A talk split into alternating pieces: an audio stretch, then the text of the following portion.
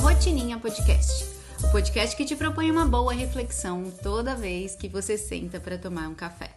Muitíssimo bom dia, senhoras e senhores. Muitíssimo bom dia, meu marido, que tá aqui no mesmo ambiente que eu, mas não vai participar do Rotininha Podcast de hoje, porque o... porque o papo é mais um daqueles entre eu e você. Na verdade, eu vou te pedir licença para ler uma reflexão que eu escrevi ontem, lá na Reflexões de uma Vida Livre, mas que eu achei que era valiosa demais para não chegar até os seus ouvidos. Então, eu vou ler a carta. Se você recebeu por e-mail, tenha as duas experiências, a leitura e a escuta. Caso você não esteja na minha lista de e-mails, me avise. Eu posso te mandar o link você pode se cadastrar para receber toda vez que eu escrevo para você. A carta começa assim: Oi, sumida. Você ainda está por aí? Então eu sigo. Eu falhei. E pode ser que você sequer tenha notado. O hábito de escrever para as reflexões de uma vida livre e te enviar por e-mail todo domingo às nove da manhã estava ganhando força. Foram 14 semanas criando as tais newsletters que, de alguns posts para cá, haviam se tornado um diário. Lembra disso? Quais foram os meus grandes erros nessa parada? Bem, eu subestimei a demanda que ter uma escola poderia me gerar e eu superestimei um hábito um tanto recente. Bem, eu vou tentar dividir essa nossa conversa em três partes ou três erros para garantir que você consiga, sei lá, talvez aprender algo com eles e com isso não precisar errar também.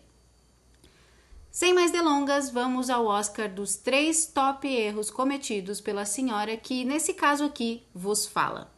Ocupando a terceira colocação, eu falhei em não ter te dado satisfações. Eu sempre digo que a escrita é o meio de comunicação pelo qual eu mais gosto de me expressar. Quando eu escrevo e sei que estou sendo lida por alguém aí do outro lado, é como se minha alma fosse preenchida por um quentinho gostoso que me lembra do alcance que as palavras que saem do meu coração podem ter. Eu vinha sendo lida semanalmente por uma lista crescente de leitores queridos e fiéis. A última vez que te escrevi, além de você, mais de 200 pessoas também abriram as reflexões de uma vida livre. Tem noção disso? É bastante gente, não é? Pois bem, acontece que as coisas foram acontecendo por aqui e eu simplesmente fui engolida por uma demanda inesperada. Calma, que essa parte eu conto melhor nos erros a seguir. Mas essa demanda me fez, logo na primeira oportunidade, colocar de lado uma das partes da minha rotina que eu mais amo: a escrita. Não tem jeito. Eu não sei você, mas de tempos em tempos eu tenho essa mania feia de, quando as coisas apertam na agenda, cortar fora logo de cara os hábitos simples que eu sei que me fazem bem. É quase automático, como se no meu subconsciente a coisa certa a fazer em prol da produtividade fosse sempre o sacrifício daquilo que me gera prazer. E foi o que aconteceu dessa vez, de novo. Quando as aulas semanais, a chegada dos novos alunos e a vida de CEO de uma escola de consciência e autonomia começaram a acontecer de verdade, o tempo que eu vinha dedicando a escrever foi simplesmente dissolvido, engolido e extinto da minha agenda. E aqui vai um porém, tá? Me perdoe se sou meio over essa coisa de CEO, mas é que eu achei chique e pertinente me chamar de CEO aqui. Com rotininha podcast em base diária, a One Academy com aulas ao vivo todas as segundas, encontros ao vivo aos domingos e tudo mais que existe por trás disso tudo, a minha vida nas últimas semanas se tornou um completo caos que eu sequer consegui parar para observar enquanto acontecia. Não que nada disso justifique a minha falha imperdoável de não te dar satisfações, tá? Mas é que o cérebro humano lida melhor quando há um porquê envolvido na situação e eu tô tentando te amansar para que a gente volte a ser amigas como antes. O ponto é que não ter vindo aqui te avisar que suspenderíamos nossos papos dominicais por um tempinho me causou mais incômodo do que eu imaginaria. Sabe quando você falha com uma pessoa importante para você, vacila em se explicar logo em seguida e acaba achando que perdeu o timing para ajustar as coisas? Pois é, foi assim que eu me senti com você. Toda hora que eu me lembrava do nosso compromisso semanal, eu sentia um aperto no peito e um sentimento terrível de dívida que, naquele jeitinho sorrateiro da mente, ficava alimentando a minha autocrítica e os questionamentos sobre a minha capacidade de dar conta dos meus BOs. Mas como hoje eu entrei na TPM e a minha anciã é intensa e não deixa nada para depois, eu decidi vir aqui logo me explicar e compartilhar com você os dois primeiros aprendizados dessa conversa. Um, a sua produtividade depende do seu bem-estar. Não faz sentido você abrir mão do que te faz bem toda vez que as demandas da sua vida ficam mais intensas. O caminho deveria ser sempre o oposto disso. 2. Quando falhar no compromisso com os outros e com você mesma, fale sobre o assunto o quanto antes com as pessoas afetadas. Fingir que não percebeu o vacilo vai te gerar um peso enorme na consciência. Foi o que aconteceu comigo. Agora vamos ao segundo colocado do top erros cometidos por mim nas últimas semanas. Eu subestimei e ignorei o peso dos meus sonhos. Sabe aquilo que você repete diariamente para si mesma que deseja mais do que tudo? Aquela mudança de país, de casa, de emprego, ou aquele projeto ou aquele negócio que você sonha em fazer dar certo? Pois bem, não se deixe levar pela paixão avassaladora que a projeção de um cenário melhor te causa. A paixão é cega, ela é intensa e altamente diabólica quando não respaldada no senso de realidade e franqueza. A gente falou um pouquinho disso no episódio de ontem, aliás, caso você não tenha ouvido. Fato é que colocar a One Academy para rodar, sem dúvida alguma, é a realização de um dos grandes sonhos da minha existência. Desde o dia em que visualizamos a possibilidade de construir a nossa escola de consciência e autonomia, lá em 2020, 2021, tudo que eu fiz foi me apaixonar cada dia mais pela ideia e visualizar incansavelmente ela se tornando real. A questão é que quando você se deixa dominar por essa paixão e cai na falácia da imaginação, da projeção e da fantasia de que tudo pode ser, basta acreditar, você cria uma visão um tanto distorcida da realidade. Como eu e Rodolfo conversamos no episódio 96 aqui do Rotininha Podcast, essa projeção dos seus sonhos realizados funciona como um print que você tira da tela do seu celular, sem detalhes, sem profundidade, só capturando a parte que interessa. Pois bem, e é aqui que entramos no segundo colocado da sequência de erros da última semana. Eu tirei um print do que seria inaugurar a escola. Estranhamente, nesse print não haviam detalhes quanto aos problemas, as demandas, os possíveis erros e todo o estresse que envolvia a ideia. Resultado: fui surpreendida pela parte do pacote que eu não contava, mas que sempre esteve lá. A demanda me consumiu. Eu não dei conta de um montão de coisas. Fui dormir diversas noites com a sensação de não ter conseguido fazer nem um terço do que precisava ser feito. Minha rotina precisou ser totalmente remanejada. Meus hábitos precisaram ser reajustados. Até aquilo que era imprescindível para minha saúde mental, como a escrita que eu mencionei antes, o sono totalmente regulado e a meditação, acabaram sendo engolidos. Isso deveria me surpreender? Óbvio que não. Pelo contrário, se ao invés de ficar visualizando tudo dando perfeitamente certo, eu tivesse usado tempo, energia e razão para considerar também todas essas nuances, certamente tudo teria sido muito mais fácil por uma razão simples: eu teria me antecipado. Acontece que nem sempre nós somos racionais como deveríamos, né? Nem sempre a vida é um mar de rosas e alecrins. Nem sempre a Xuxa tem razão quando diz que tudo pode ser, basta acreditar. Na grande maioria das vezes, uma visão positiva demais sobre a vida pode te colocar em situações desconfortáveis, difíceis e que, se você fosse um pouquinho mais pé no chão, seriam totalmente evitáveis. Dessa vez eu falhei nesse quesito, mas já estou trabalhando nisso. By the way, a parte boa existe também, tá? A One Academy está a coisa mais linda, você tem que ver. As aulas estão cada vez melhores, a plataforma está lindíssima. Nossas alunas e alunos, para variar, são pessoas engajadas, comprometidas, acolhedoras e totalmente conscientes da importância do desenvolvimento pessoal na construção de uma vida autônoma, consciente e abundante. Enfim, foi difícil? Foi. Valeu a pena? Tá valendo e muito. E aqui vão mais alguns aprendizados dessa conversa. A paixão é cega intensa e altamente diabólica quando não respaldada no senso de realidade e franqueza.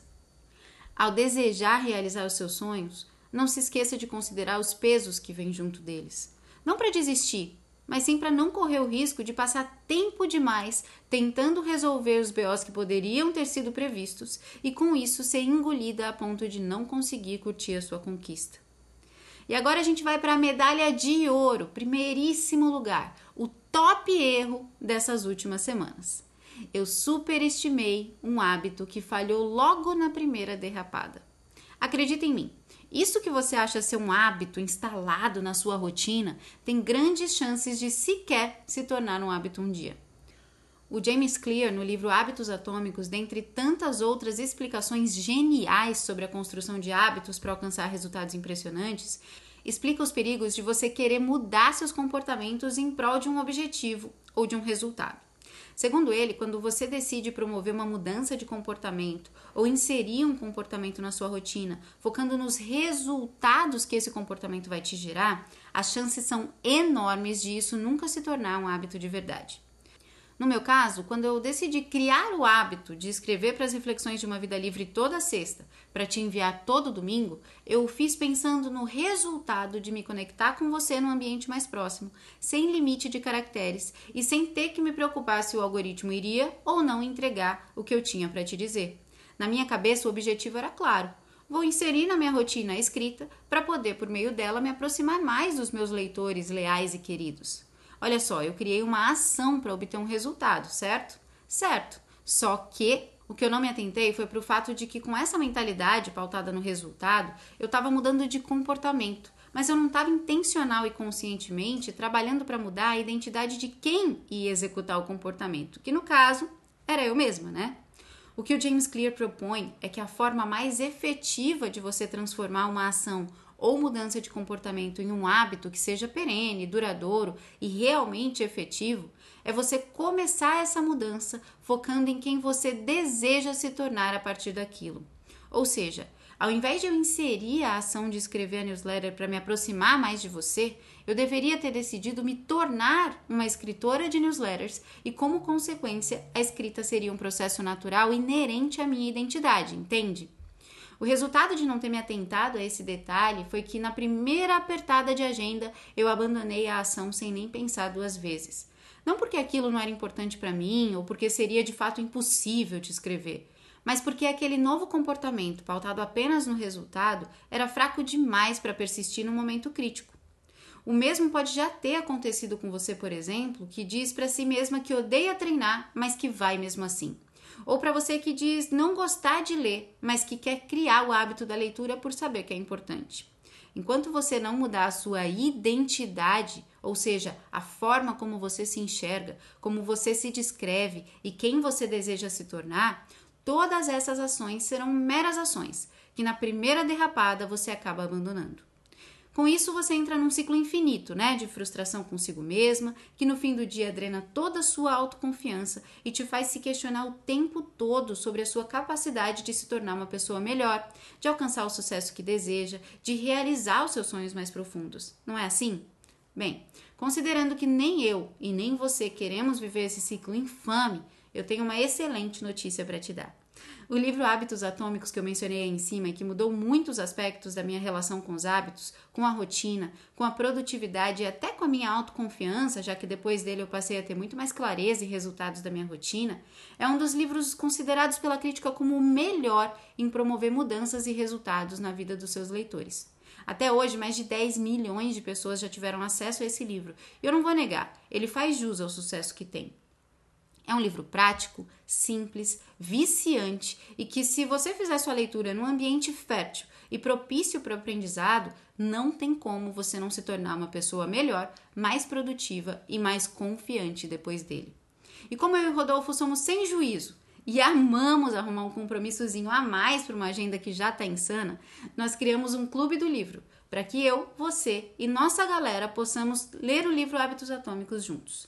A ideia é a seguinte você vai ler daí, a gente lê daqui. E durante quatro sábados do mês de abril, nos dias 1, 8, 15 e 22 de abril, às 10 da manhã, a gente tem encontros ao vivo via Google Meet para trocar insights, reflexões, aprendizados e atitudes práticas para garantir que todos os envolvidos possam desenvolver hábitos atômicos poderosos e transformadores.